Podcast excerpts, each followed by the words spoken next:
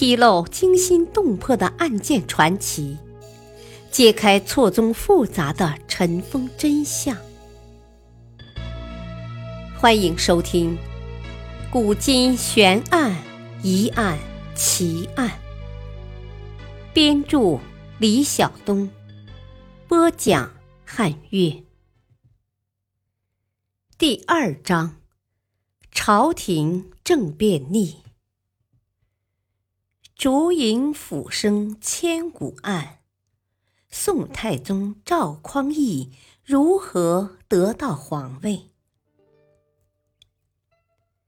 历史上的皇位继承一般都是父死子承，以兄终弟及的方式获得皇位的例子却很少。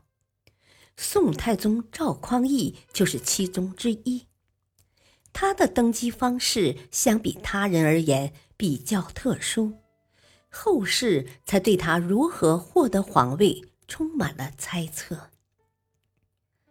宋太宗赵匡胤是宋太祖赵匡胤的同母弟弟。赵匡胤称帝后，先后灭掉后蜀、南汉、南唐，最终统一了十国。统一后，他通过杯酒释兵权，逼迫手下将领交出兵权，建立中央集权。在位十七年，为大宋的统一稳定付出了一生的心血。然而，关于他的死因颇为蹊跷。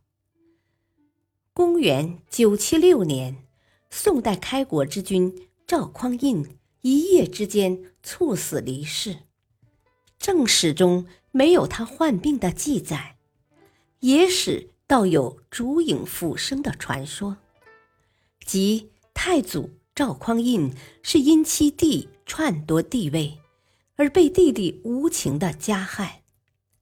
他的死因成了历史上一宗离奇的悬案。到底烛影斧声这桩千古谜案是怎么一回事呢？目前史学界对这桩谜案存在着不同的，甚至是根本相反的看法。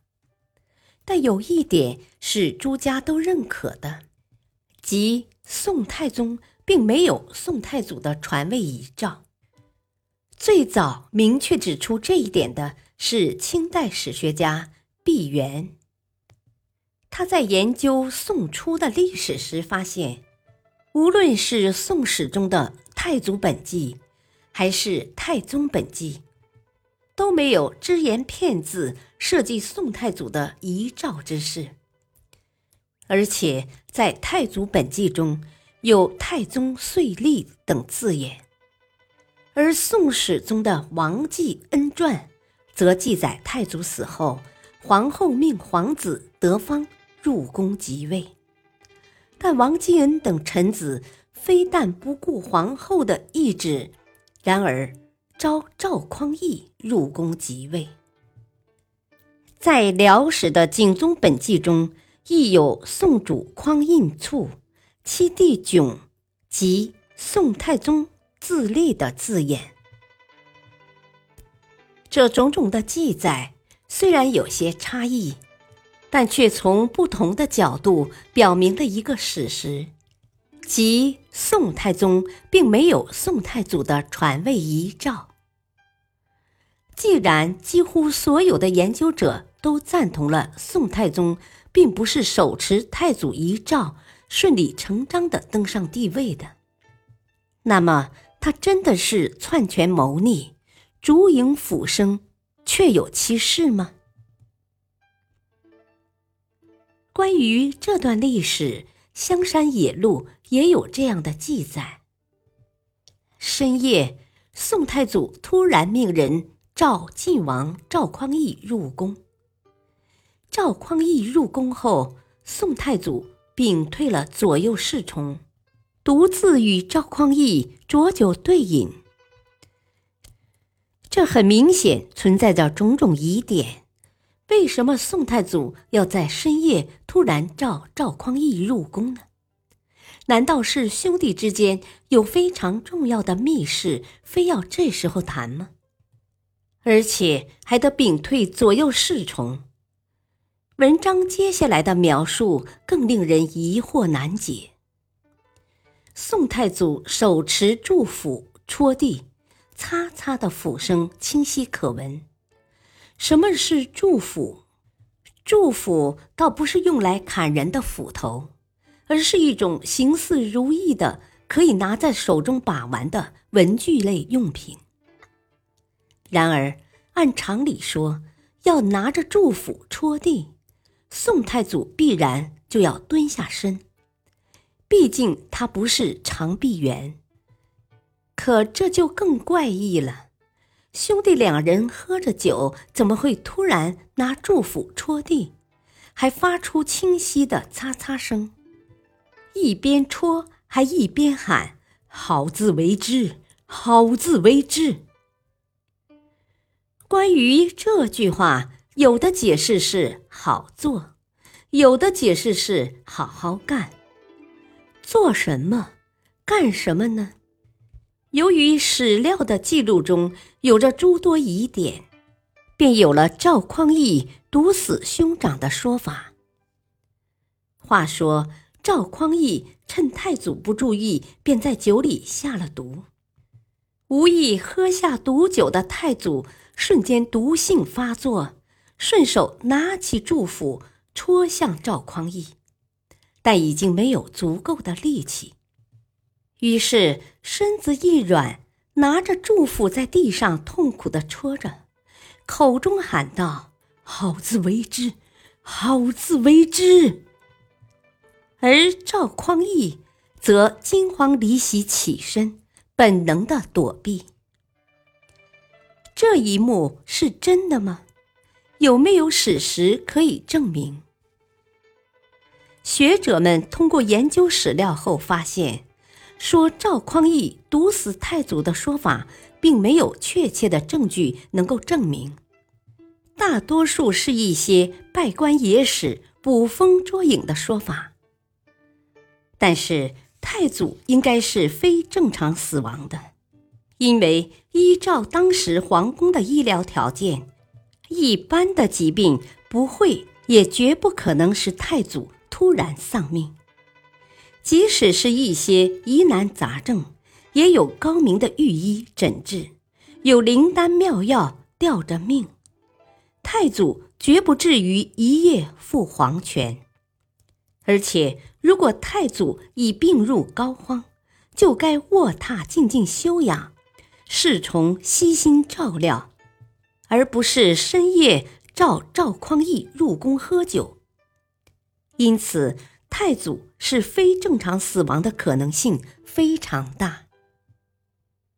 有些人认为赵匡胤是正统之君的人，则摆出了金贵之盟的证据进行证明。